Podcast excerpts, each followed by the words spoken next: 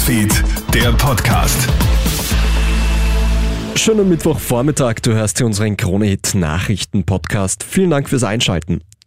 Die Teuerung setzt den Menschen im Land weiterhin schwer zu. Allein die Tiroler Sozialmärkte sprechen von der höchsten Auslastung, die es je gegeben hat. Zwischen 20 und 50 Prozent an Neukundinnen und Neukunden hätte man in den letzten beiden Jahren verzeichnet.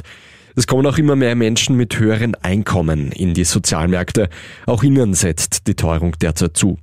Umso wichtiger ist es, dass man mit seinen Lohnerhöhung, die es eventuell gegeben hat, richtig umgeht, Warnschuldnerberater Thomas Berghuber. Das führt zur großen Versuchung, ja, es ist mir schlecht gegangen, jetzt muss es gut gehen. Kredit kriege ich ja auch, ich könnte das Konto überziehen, alle werben dafür, wäre ich doch blöd, wenn. Es wäre nur blöd, wenn das in die Überschuldung führt und das kann man auch vermeiden. In Ecuador ist gestern Abend die Bandengewalt eskaliert. Bewaffnete stürmen einen TV-Sender in der Hafenstadt Guayaquil. Die Menschen können das Drama zu Hause live auf den Fernsehen mitverfolgen. Der Zwischenfall löst Panik bei den Menschen aus, Geschäfte sperren zu, alle wollen nach Hause, auf den Straßen gibt es ein regelrechtes Verkehrschaos. Derzeit sind Soldatinnen und Soldaten auf den Straßen im Einsatz, um bewaffnete Gruppen zu bekämpfen.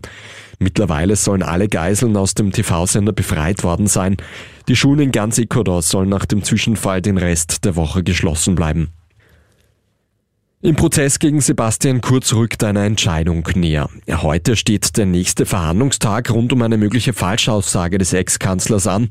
Iris Ortner sagt aus. Sie sitzt im Aufsichtsrat der Staatsholding ÖBAG. Ihr Vater war ein Großspender der ÖVP.